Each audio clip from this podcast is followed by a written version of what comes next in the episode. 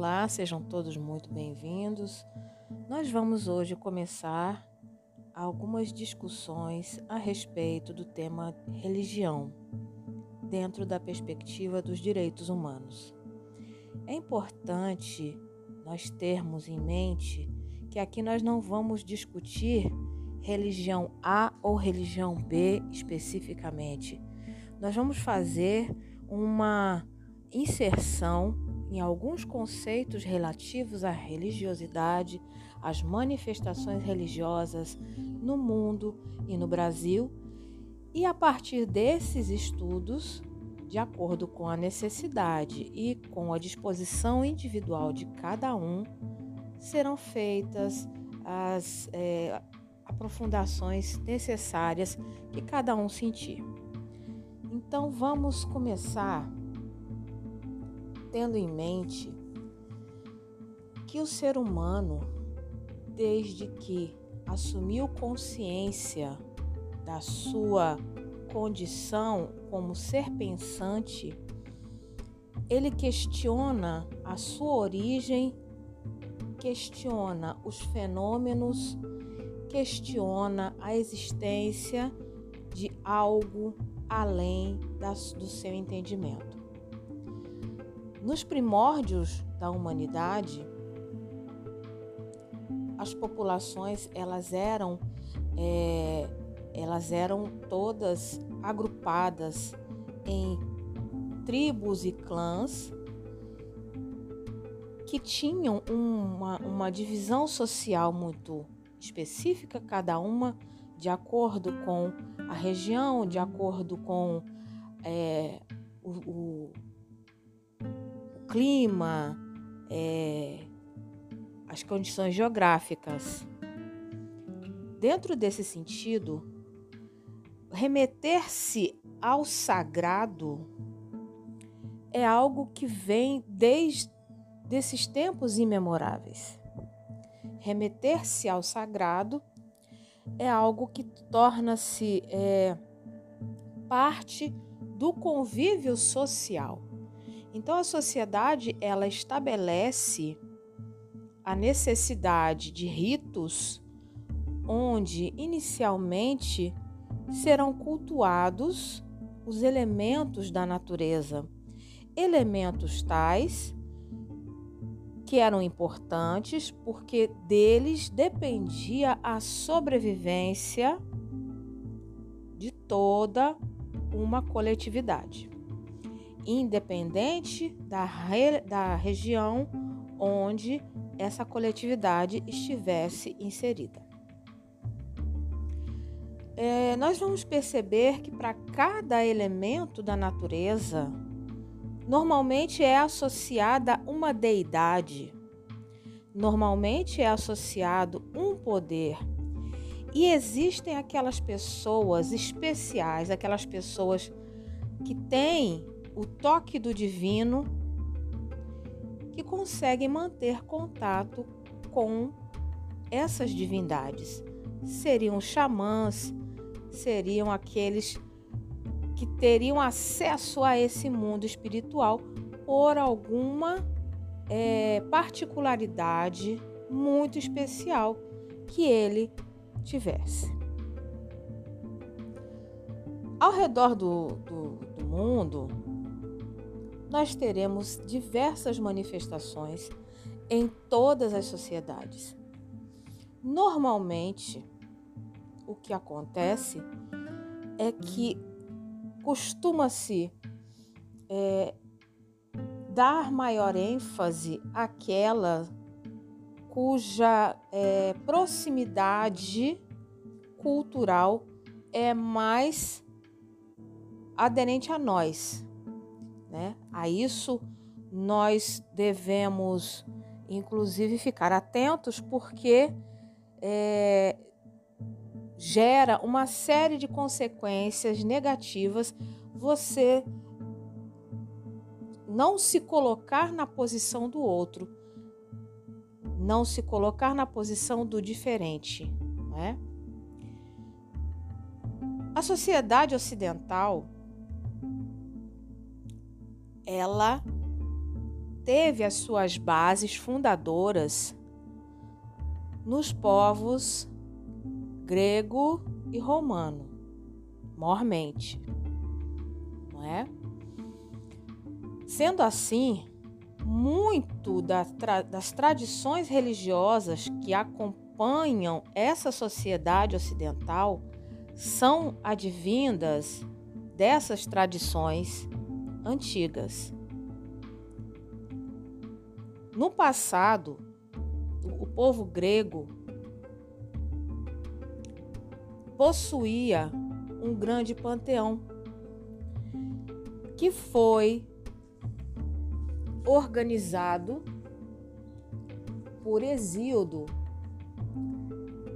no seu, na sua obra chamada Teogonia. Nesse, nessa obra Teogonia, Exíodo ele enumera quem são os deuses, suas origens, é, as suas particularidades.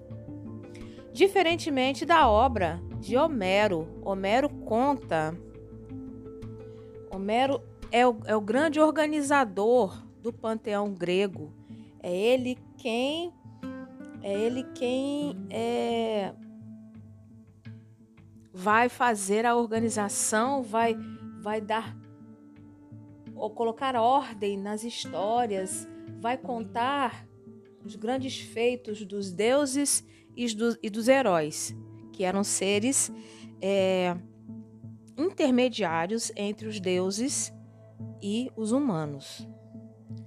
Dentro dessa perspectiva do grande panteão grego, mais à frente, os romanos se apropriam de diversos desses conceitos e, igualmente, colocam as suas deidades no centro das necessidades da sociedade romana. A, então, a, a civilização ocidental ela tem esse, essa, essa base nas mitologias. E aí vamos para um conceito muito importante para a questão religiosa, que é a o conceito de mito. O que é o mito? O mito, hoje em dia, ele tem um sentido um, pouco diferente do que era no passado. Hoje em dia, vê-se o mito como algo é, falso, algo não verdadeiro, algo é, longe da realidade, algo irreal.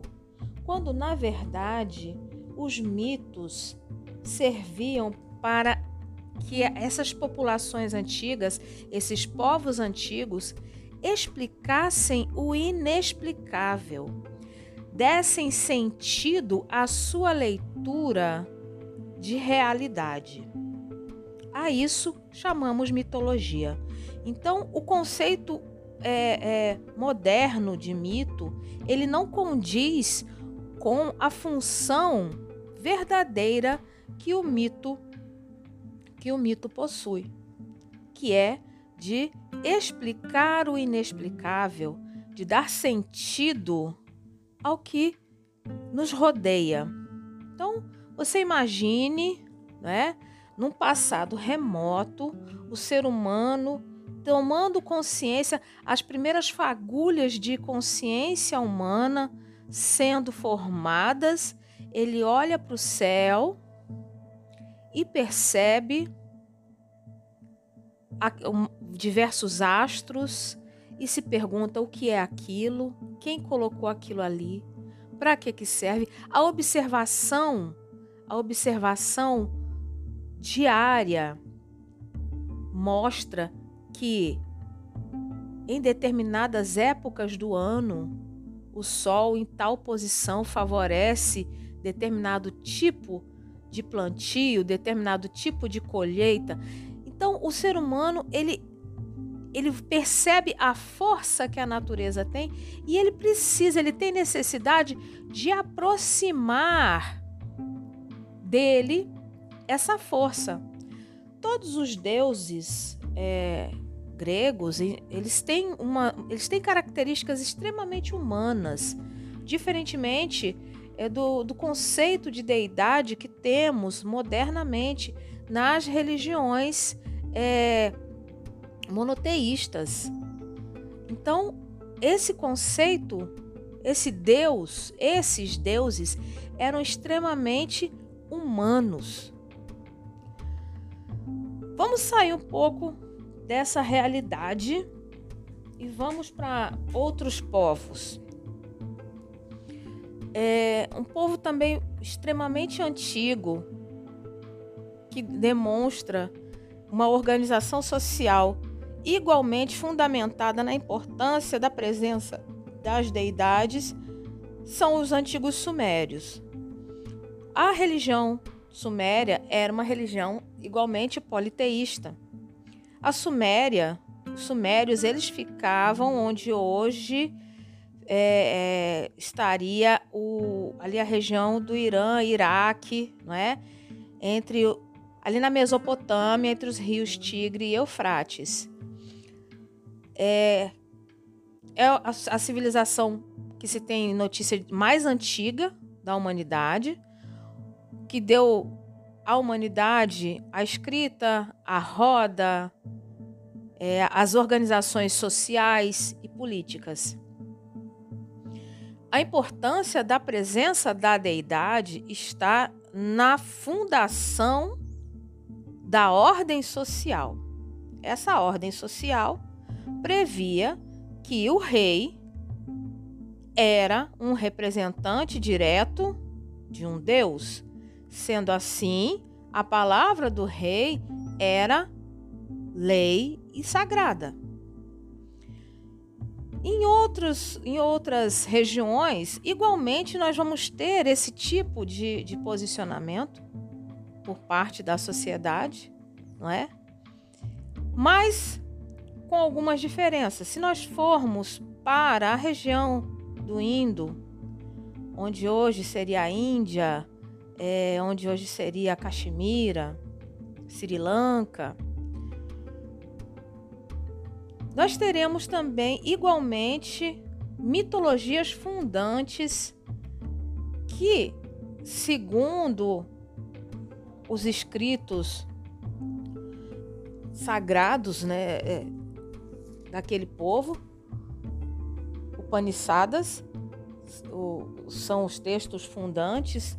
É, essa, é, essa, esse povo ele é fruto de uma trimurti que é formada por Brahma, Vishnu e Shiva, três deidades que representam as fases da criação.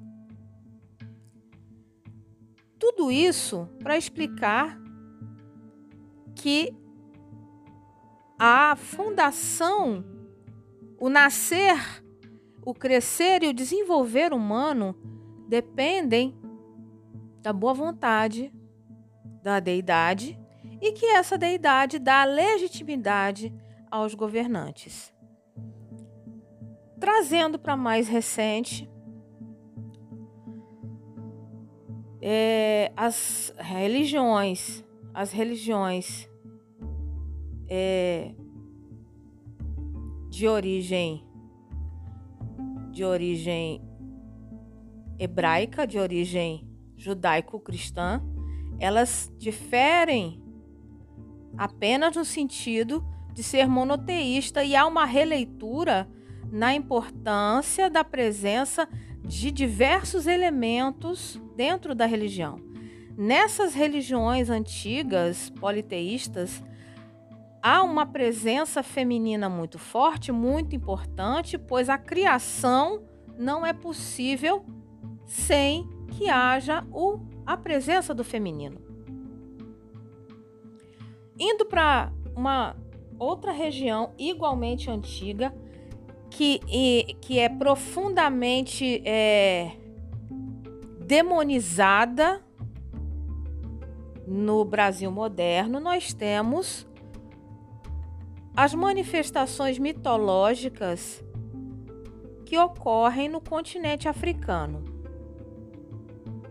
Essas manifestações são das mais antigas da humanidade também. Não esqueçamos que a humanidade, segundo registros arqueológicos, teve sua origem enquanto ser Homo sapiens sapiens na África. Portanto, essas manifestações, essas histórias mitológicas que ali se encontram são igualmente muito antigas. Da mesma forma que as outras civilizações tiveram como base a importância da presença do fantástico, a necessidade de explicar o inexplicável. A mitologia africana, ela vem para explicar esse inexplicável. Então, quando você se refere quando você se refere às deidades desse panteão, que são inúmeras, cada uma delas vai sempre se remeter a uma característica de um elemento ou de alguns elementos da natureza que são parte integrante da formação do ser humano. Então há uma relação intrinsecamente direta entre a natureza entre os elementos mitológicos que nessa, nessa leitura é, chamam-se orixá e o ser humano. Não há registros escritos de boa parte dessas, dessas tradições, elas são, em sua grande maioria, tradições orais que foram passadas de geração em geração e são das mais antigas. Bom, voltando aqui para a civilização ocidental, da qual nós somos herdeiros, ah, é interessante ressaltar que a nossa herança monoteísta ela advém do Oriente Médio. Ela advém do Oriente, do Oriente Médio, da Palestina. As religiões judaico-cristãs, elas são fruto de mudanças e cismas que ocorreram dentro de uma, uma seita judaica que foi sofrendo mudanças até se configurar hoje como a Igreja Católica Apostólica Romana, a Igreja Católica é, Igreja Cristã Ortodoxa e as demais denominações protestantes. Modernamente, essas denominações protestantes, elas se autodenominam pentecostais, neopentecostais e evangélicas. Mas todas elas possuem um mesmo, uma mesma origem que é a origem judaico-cristã, que não é uma origem ocidental. São baseadas num livro sagrado, assim como outras religiões, têm a sua fundação, os seus fundamentos em livros sagrados, e esse, normalmente esses livros sagrados, eles são de acesso restrito aos sacerdotes. Hoje em dia, modernamente, esse acesso se tornou um pouco mais comum com o advento da leitura, da escrita, com o advento da imprensa é, no século XV, através da, de, da, da, invenção da imprensa por Gutenberg, é, foi possível popularizar o livro sagrado dos cristãos. Então, essa visão geral é apenas ali da parte do Ocidente, da África, uma, uma pequena parte da é, é, do Oriente, trazendo a questão religiosa para o continente americano da mesma forma que outras civilizações.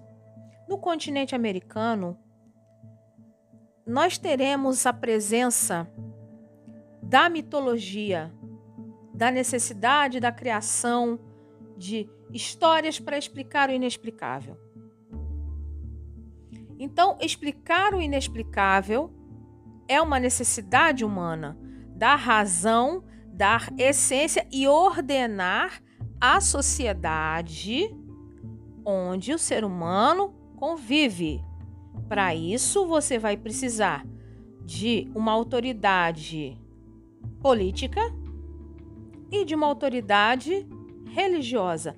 Muitas das vezes, essas duas autoridades se congregavam num único ser que seria o rei, o governante, que teria seus sumos sacerdotes. Dentro das religiões antigas, é importante nós ressaltarmos algumas aqui que são essenciais para o entendimento de alguns conceitos que hoje em dia nós temos modernamente.